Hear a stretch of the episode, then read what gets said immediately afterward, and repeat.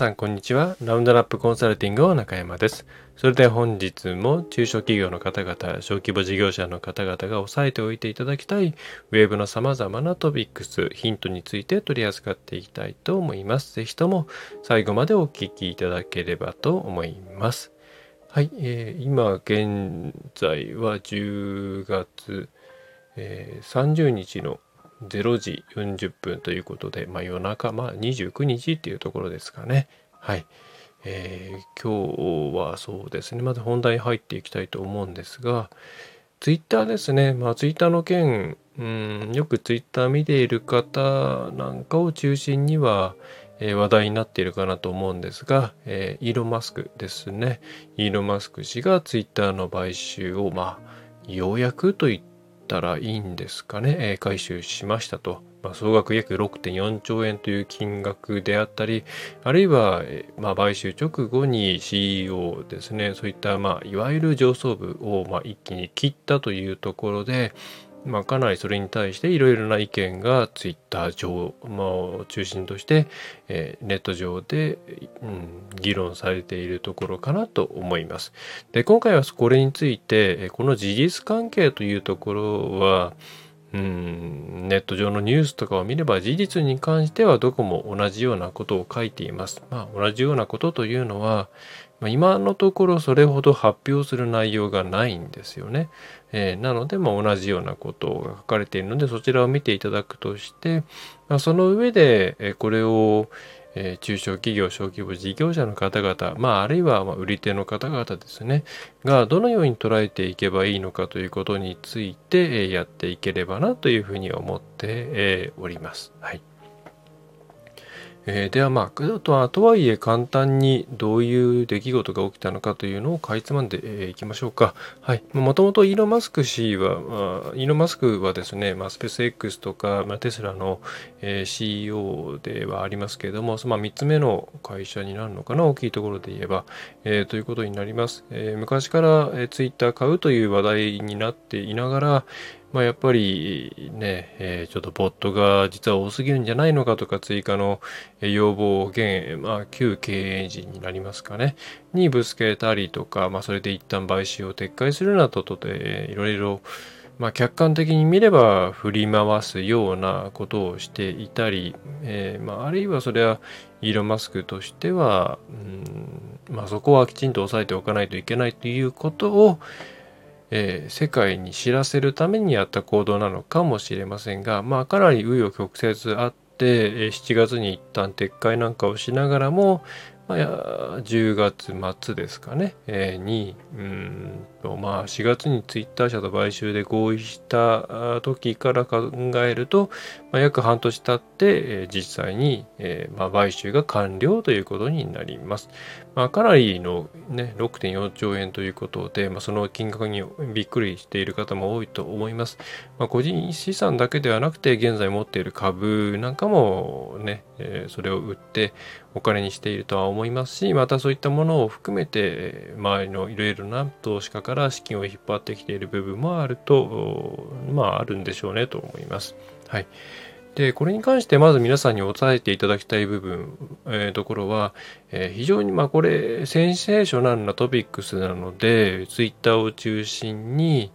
いろんな人がいろんなことを言っています。まあそれは、まあ、る程度きちんとリサーチをあるいはま過去のけ、えー、取材などをもとにして、えー、ロジカルに書かれているものもあれば、まあ、8割9割以上は、うん、その場での印象このニュースの金額とかそれからその、えー、上層部を一気に切ってしまったというようなインパクトのある部分についての、えー、まあ直感的と言えばいいんでしょうかね。まあ、憶測に基づいた情報ツイートであったり、あるいは立ちの悪いものに関して言えば、まあ、こういうふうにツイッターが変わっていくということで、えー、不安でしょうと、どうなるか分かりませんと、えー、それから、なんだろうな、実はこういうことがあるんですみたいな、こう、釣り文句を書いて、えー、詳しくは私の、えプロフィール欄から、えこういうことをしてい行くと安心ですよっていう形で、まあ、謎の塾とかですね、えー、副業に案内するみたいなケースもあったりと非常にカオスになっております。で現時点では、えー、イーノマスクに何もまあ、何も言ってないわけではないです。まあ、公式に一つコメントを出していますが、それ以外に何も、えー、情報はありません。なので、現時点で広まっている情報は全て憶測か、まあ、何らかの、うん、都合の良い解釈だというふうに考えていただくことをお勧めします。はい。でどうなっていくか全然わかりません、えー、何にも言ってないので憶測で語るしかないですまたどうするかというのも実際イーロン・マスクこうしていくっていうような明確な方針っていうのは出していないです、えー、今日一つえー、取り上げますけれども、ギーロン・マスクがツイッター上でこういうふうにしていくよっていうことを示した文章、これ一つぐらいですよね。はい。まあ、それを後で紹介しますけれども、それ以外何にもないので分かりません。はい。で、えー、まあ、そのイーロン・マスクが公開した文章などを元にして、私としてどう考えるかというところについて、そして皆さんとしては何を注意すべきかというと、まあ、先にまとめてしまえば、まあ、おそらくですね、えー個人認証とか、えー、複アカとか複数アカウントとか、まあいろんなことを含めて、まあ、Facebook なんかに近いような、うん、きちんと発言に責任を持たなければならないような SNS に変えていくつもりではないかと思います。はい。で、そして、えー、何でしょうね、えー、議論を前提に、えー、していると。ということで、えー、言葉できちんと対話ができるようなえー、まあ、対話をしなければ、えー、いけないペナルティがあるような環境づくりをしていくと思われます。はい。えー、この辺りはまた、あの、イーロン・マスクの発言などを拾いながらと思うんですけれども、えー、また、えそれに伴って、えー、まあ、どうやってその収益を上げるかというモデルに関しては、えー、広告ということを考えていると思われます。で、それがうまく、えー、ね、パフォーミング、パフォーマンスが上がるような、えことをしていくであろうと、例えばそれは属性をきちんと取っていくとか、そういうこともあるでしょうし、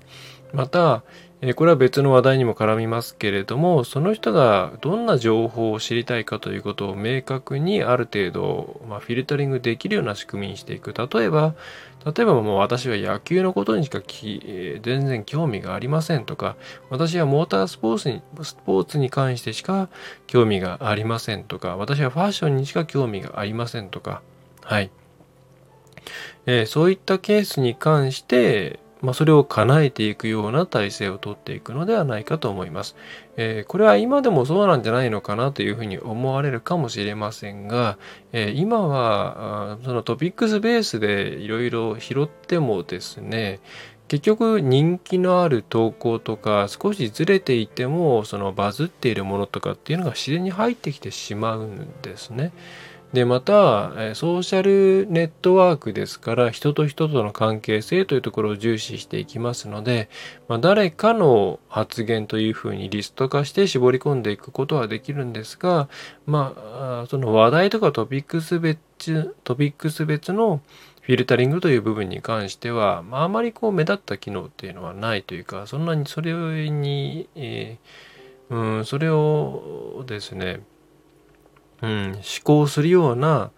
機能っていうものは現状なかったんですね。で、このあたりが入ってくるのではないかと。で、これは広告と絡んでいて、広告主としてはターゲティングの精度が上がるっていうところにつながってくる、のではないかと思います。まあえー、ツイッターとして収益モデルとしてね、どういうふうにしていくのかなっていうところで、現状のツイッターも非常に悩んでいる。まあ、例えばツイッター広告に関しても、まあ、正直なところですね、大手でもともとブランドが思っているようなアカウント以外では使いづらい部分が非常に大きかったですし、投資対効果はなかなか出ないですね。えーえー、また、ツイッターブルーとかいろいろ有料プランもありますけれども、そこまでの浸透度ではないということで、えー、今、イーロン・マスクとしては、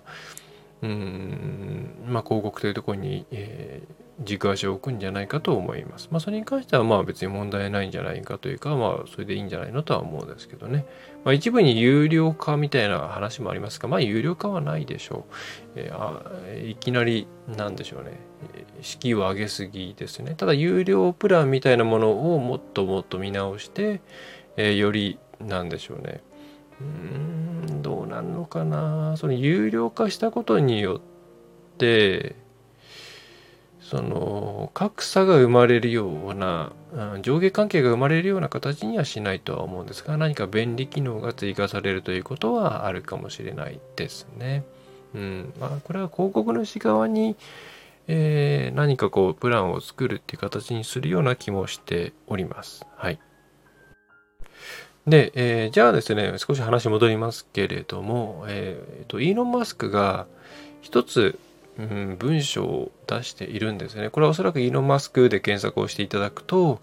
えっ、ー、と、ツイッター上で出てくると思います。これ、あの、文字ではなくて、えー、まあ、長いので、えー、メモ帳か何かに書いたものをキャプチャして貼り付けているものですね。はい。3枚ぐらいの画像になっております。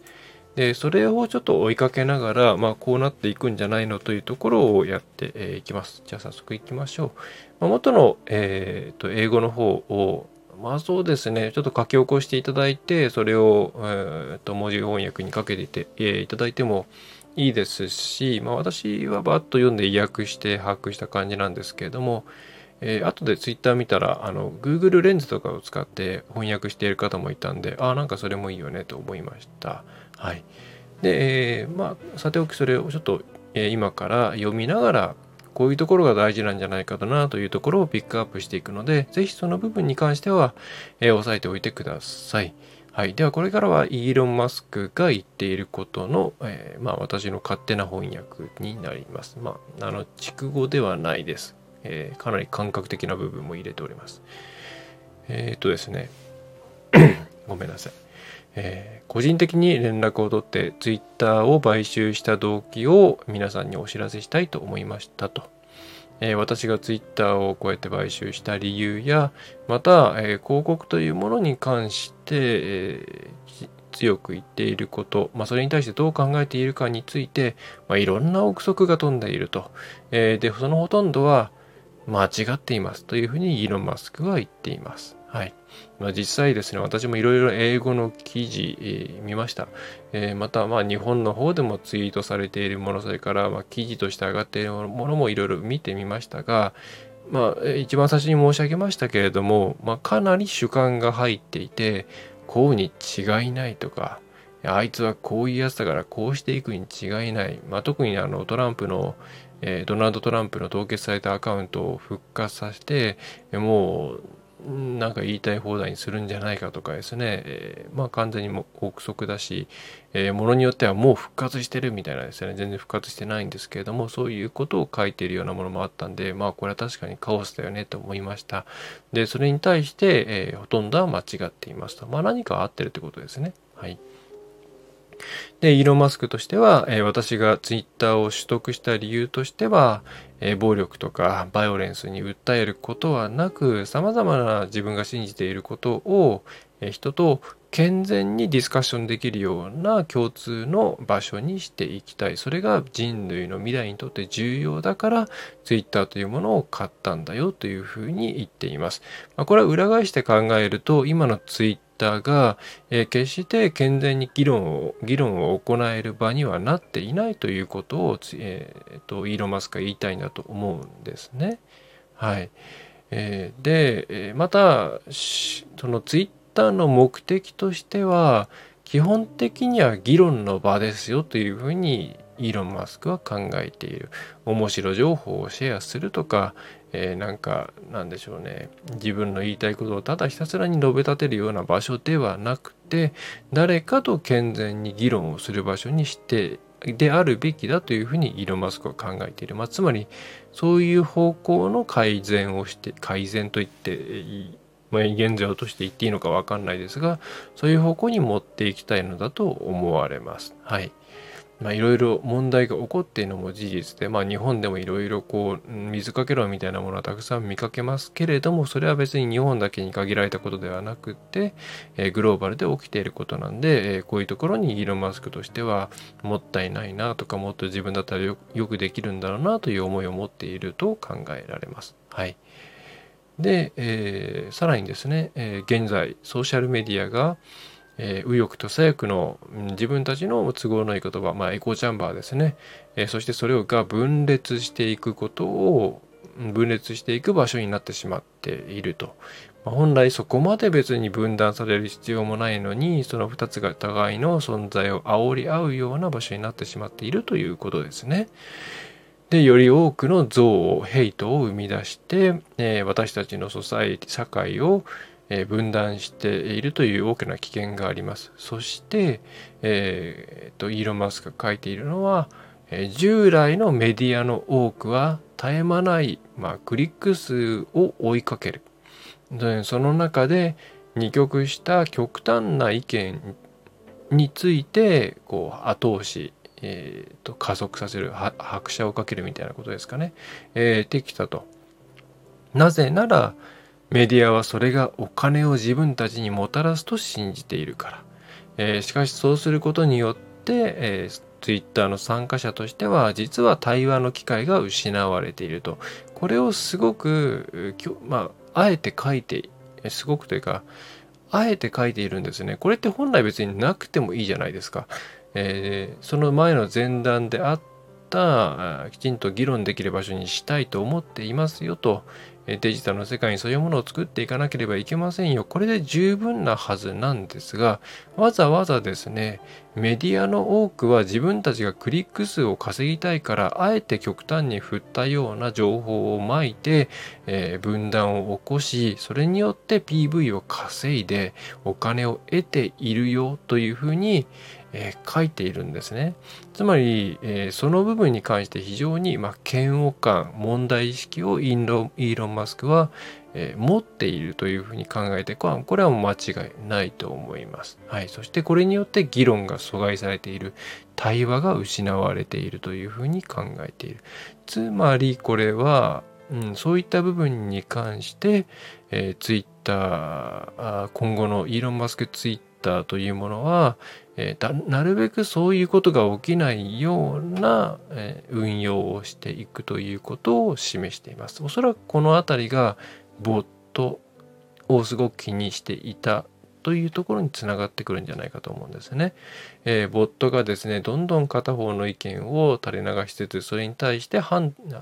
あえて反論していくボットを巻いて、えー、二極化したうん、世論を作っていくっていうやり方っていうのはこれグローバルであるんですよね。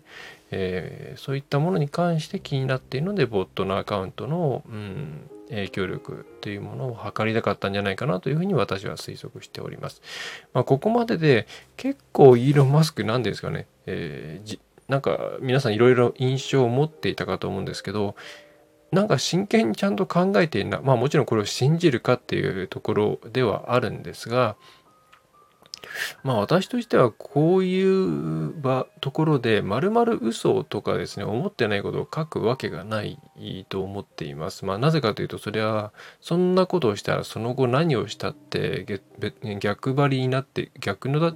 行動を起こすことになるわけですから、まあ、どうやってもこの時こう言ったじゃんっていうふうにほじくり返されるわけなんで、えー、軸を合わせない意味がないですよね。えー、なのでこれは何でしょうもしかしたら細部に関して何か恣意的なコントロールをしているかもしれませんがおおむね本当にイーロン・マスクはこの辺に関して問題意識を持っておりやりたいんだと思っています。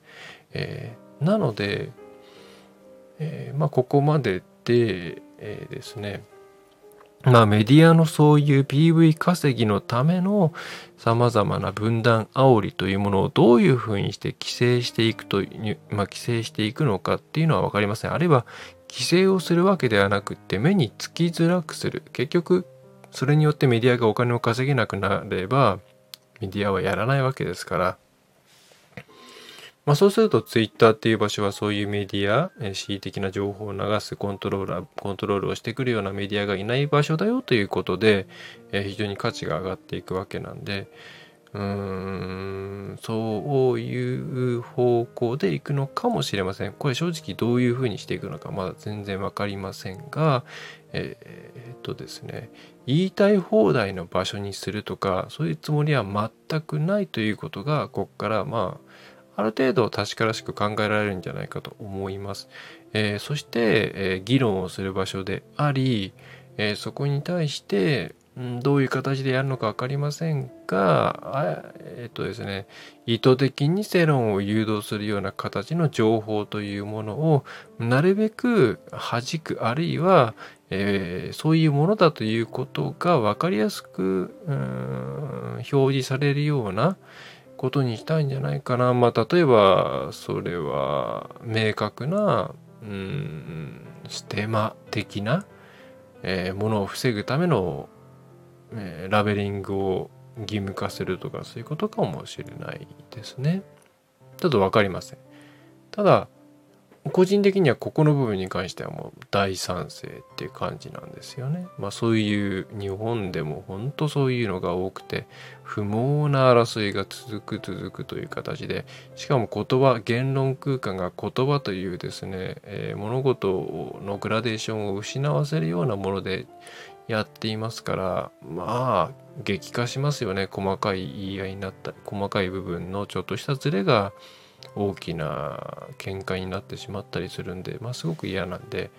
えー、この方向性は私としてはすごく支持したい部分ですね。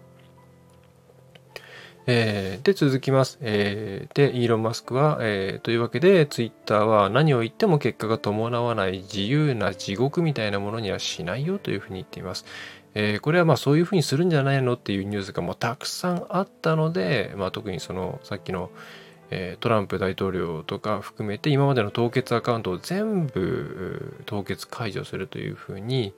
えー、言ったんじゃないかとか考えてるんじゃないかみたいな、まあ、まあ、過去なんかそれに近いことをちょっと言ったことがあるみたいなんですけど、まあ、これを読むと、まあ、そうではないんだろうな、まあ、あるいはやるとしたらデータ取るためだろうなっていうことがなんとなくわかるんで、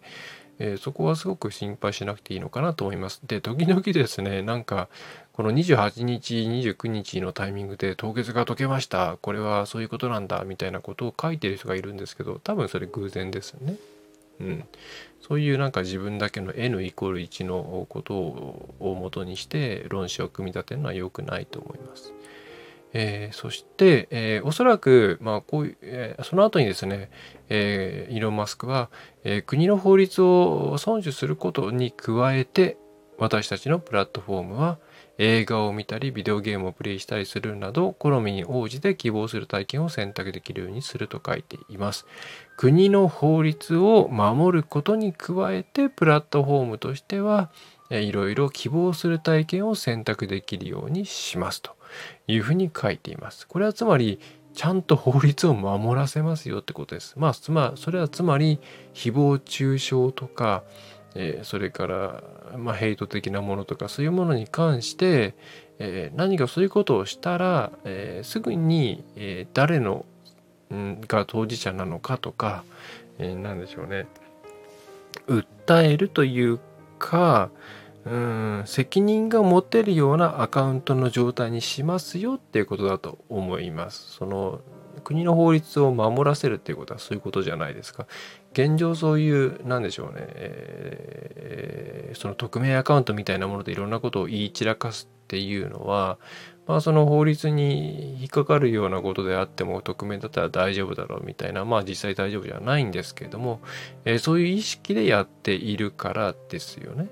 だからこれはおそらくそういう認証強化の方向に行くんじゃないかと思っています。だから複数アカウントとかが原則禁止になるような可能性も十分あって、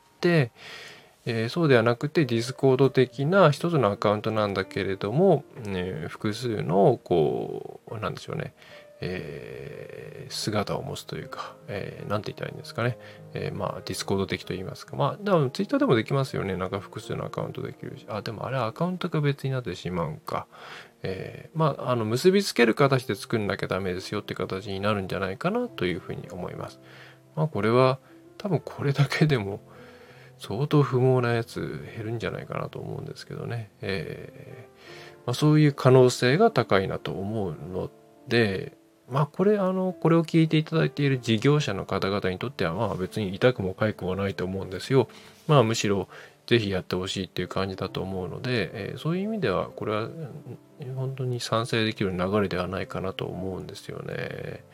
炎上とかをあえて火つけに来る人とかっていうのは絶対減りますからね。うん。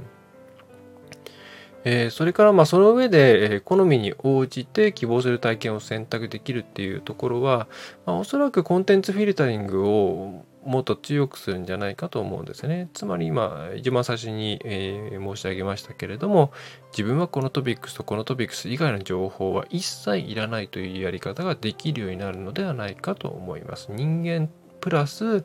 えー、その発言内容ですね。というところできっちりと分けられるような仕様にしていくのではないかと思います。えー、今そういうふうに設定してもですね、えー、結局なんか人気の投稿とかトピックスですよね。なんか自分が普段喋っていることに関するトピックスで上位のもの。まあ大体つなんかこう怪しいやつだったりするわけなんですけどもそういうのが自然と入ってきてしまう、まあ、こういうのをやめるんじゃないかと思います。でこれ逆から考えるとその広告にしてもまあ、オーガニックな部分にしてもおそらくターゲティングの精度は精度は上がっていくんですよね。まあ、ターゲティングっていうとまたなんかコントロールしようという感じに受け取る方もいるかもしれませんが、まあ、自分たちが伝えたいトピックスを聞きたいと思っている人たちこういう話なら聞きたいという設定をしている人たちだけに届けることができるので、まあ、主の方広告主の方としては、まあ、これは非常にいい、えー、多分ターゲティング精度が上がるんでいいんじゃないのと思います。そのインプレッション数みたいなのをお客さんに出す KPI にしてるようなあ悪どいところはねちょっと悩ましいかもしれませんが、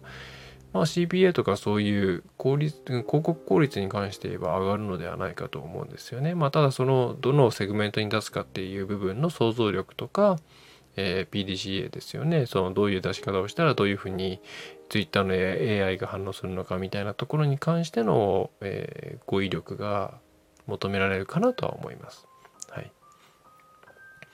えー、で、そして、えー、っとですね、えその後、広告の話題が入ってきます。え広告が正しく行われれば、あなたを喜ばせ、楽しませ、情報を与えることができると強く信じていますというふうにイーロン・マスクは述べています。ま、これは収益の柱として広告を重視しているということなんじゃないかと思います。突然広告の話題出るんですよ、ここで。えー、まあそれは広告としてあ魅力的な媒体になるんじゃないのっていうふうに興味を持ってもらいたいからだと思うんですね。うん。でないと今ねうんまあこんなタイミングでわざわざ広告の話突然しないですよね。ユーザーのことのユーザーの話いっぱいしてた方が反応はいいわけですから。でもこれはまあ多分スポンサーシップの部分でしょうね。で、えー、そして存在を知らなかったがあなたにぴったりのサービス製品または治療法を示すことができる治療法まあいいや、え、対処法みたいな感じですかね。はい。でこれは、まあ、オーディエンスの部分の情報を強化していってマッチングの精度を上げていくよっていうことかと思います。はい。えー、だからそこを主要な、うん、収益源としていくのでえー、まあ Twitter ブルーみたいな有料のものとかあそれからまあままさかの有料化とかそういうものについては、まあ、強化しないあるいはやらないんじゃないかというふうに今のところ私は考えております。まあ、これ有料化したら Twitter 相当人いなくなっちゃうと思うんで広告を出す場としてかなりしぼんでしまうと思うんですよね。はい。うんとであとはえっ、ー、とですね関連性の低い広告はスパムですが関連性の高い広告は実際にはコンテンツですということで、えー、広告の品質もキープしていくので信頼できるプラットフォームにするから来てねというメッセージだと解釈しております。まあちょっと長かったんで大事な部分をもう一回さらっていくと、えー、Google はおそらく、あ、Google じゃない、ごめんなさい。えー、Twitter、まあイーロン・マスク Twitter はおそらく、えー、ですね、えー、議論する場所として成立させるために、えー、個人の情報をもっと取るようになるしというと取るというか登録しなきゃいけなくなるし、え、個人だというその証明ですよねみたいなものを、ま、どれだけやるか分かりませんが強くしていくと思われます。まあ、なのでいろんなアカウントを使い回して活動している人とか、うん、なんか恣意的な行動を起こしている人っていうのはそれが補足された場合にアカウントがバーンされる可能性が、えー、あると思いますしまたそういう活動が、え、効力をどんどん失っていく方向に行くのではないかと思います。なのでそういうことをしている人はやめるべきですし、えー、そういうことを受けている人はこれは巧妙かもしれません、えー、そして、えーとですね、メディアに関しても断絶を作って PV 稼ぎをするようなものを、えー、特に、えっ、ー、と、イーロン・マスクは嫌っているので、えー、ボット的な動きをするアカウントは、えー、バンされやすくなるかもしれないし、あるいはビジビリティが著しく下がるかもしれない。えー、それから、何でしょうね。まあ本当にそういう、AI で学習した上でそういう可能性があるよということであればまあ3ストライクアウトみたいな仕組みが入れられるかもしれないので、えー、自分たちがどういう情報を発信するかということに関して、えーもっともっとちゃんと考えなくてはいけない。まあ本来別にこんな出来事がなくても考えなくてはいけないことなんですけれども、まあこういうきっかけ、えー、ということもあるので、もう一回見直すということも重要になってくるかなと思います。えー、それから、えー、フィルタリング、話題フィルタリング、トピックスフィルタリングがもっとできるようになる可能性があるかなと思っているので、自分が一体何に興味があるのかなとか、あるいはお客さんは一体普段何に興味がありそうかなっていうところを今のうちから考えておくといいのではないでしょうか。はい。えー、で、広告効果としては、出向するという場合には、今の Twitter 広告のような正直、こう、えー、とりあえずみんなに見てもらうだけど効果どれだけあったかっていうとみたいな形ではなくてもっと精緻にやれるようになるのではないかと思います。また、まあ、こういう時代ですからどこに何を出すかっていうところに関して AI がサポートしてくれるというような形になってもおかしくないですよね。だからトピックス入れてそれが何かみたいな情報をバババッと入れたら、えー、勝手に Twitter の中の方で、えー、広告をどこにどうやって出すかみたいなことをやってくれるようになるかもしれません。はいえー、ということで、まあえー、そんな感じですかね。イーロン・マスクの公式の発言から考えると、まあ、こんな感じなんですよね。はい。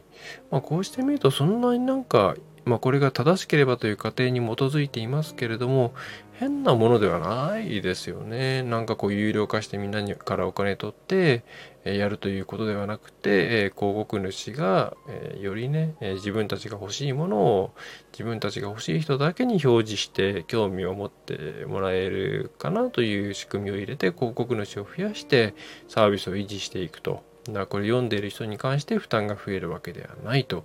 いうことではないかと思いますし、え、また、えー、何でしょうねそんななんか言いたい放題の場所になるわけではなくて、え、おそらくもっと一人一人が一人一人が、ま、それは本名ではなくてもいいですけれども、うんときちんと一つのアカウントを責任持って運用するようなことが必要になってくる仕組みになっていくのではないかと思います。なので誹謗中傷とかですね何かこうストーキングコインみたいに合ってるような人会社さん従業員の方がいればこれは、えー、朗報になる可能性が十分あります。是非その辺りの情報を拾っておいていただくといいのではないでしょうか。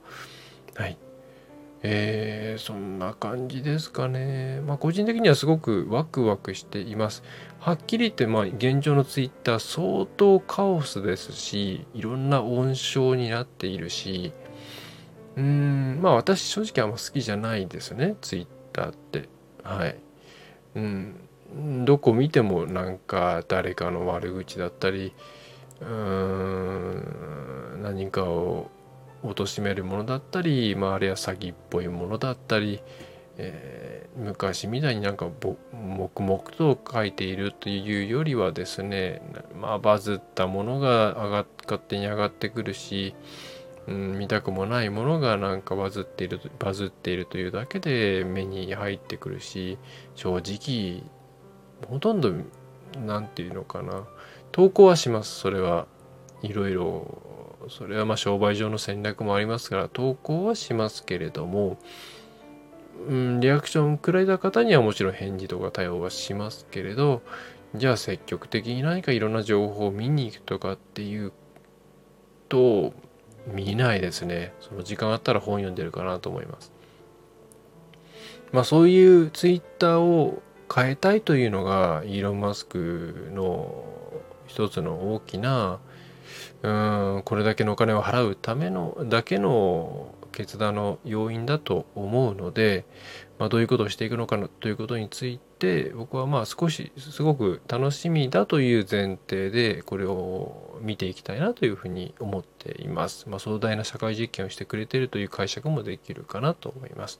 えー、で皆さんもですね、えー、いろんなことでいろんなところでいろんなことを言う人いますけれども、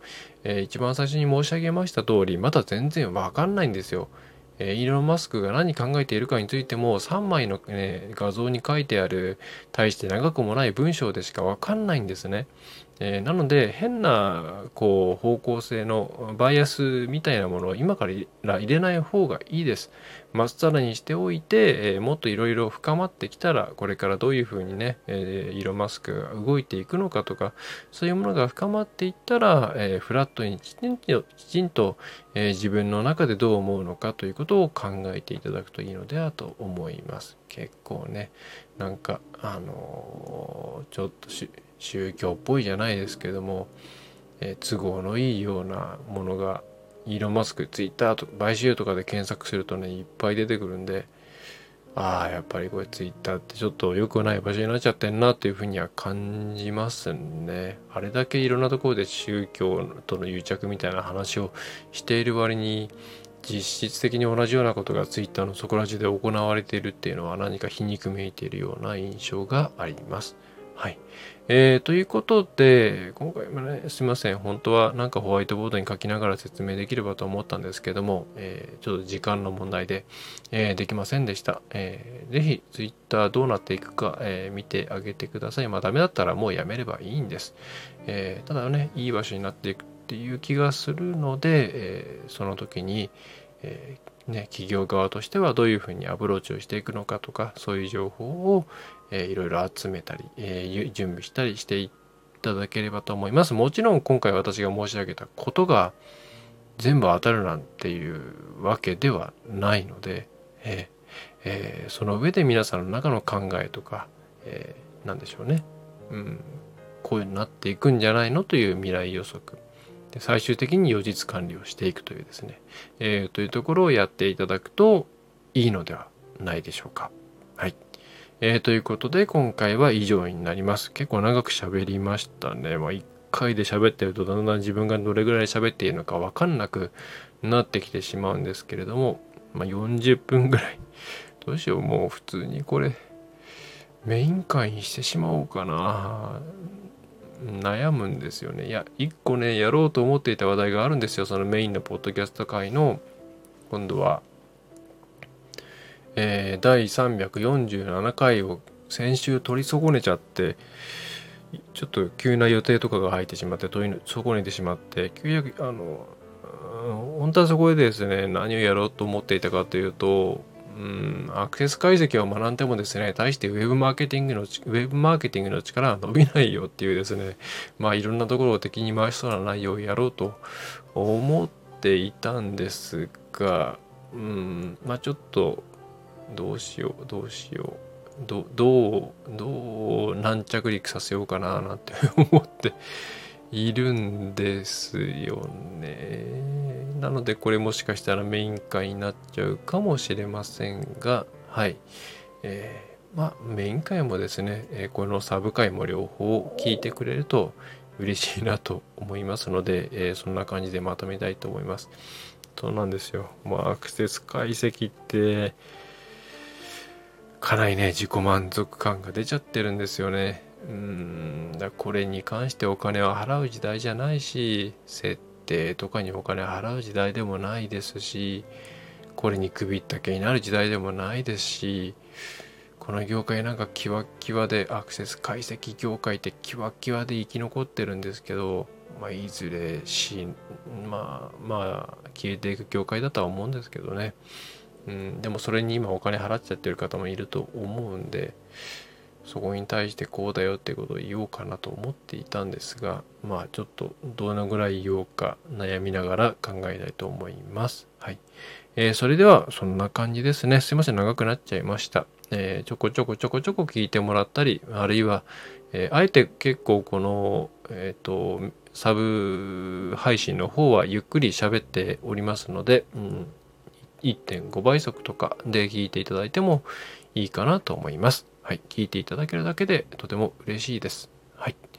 えー、それでは、えー、中小企業のウェブコンサルティング、あるいは制作、そういったものをやっております。えー、中小企業専門のウェブコンサルタント、えラウンドナップウェブコンサルティング中山がお送りいたしました。ね、ご要望、ご質問などございましたら、えっ、と、スタンド FM のレターの方か、あるいは、えオフィシャルのポッドキャストのえっ、ー、と、ご質問ホーム、あとは、えっ、ー、と、info アットマーク、ラウンドラップハイフンコンサルティング .jp の方に、匿名で構いません。送っていただければと思います。それではまた次回もよろしくお願いいたします。最後までお聴きいただきましてありがとうございました。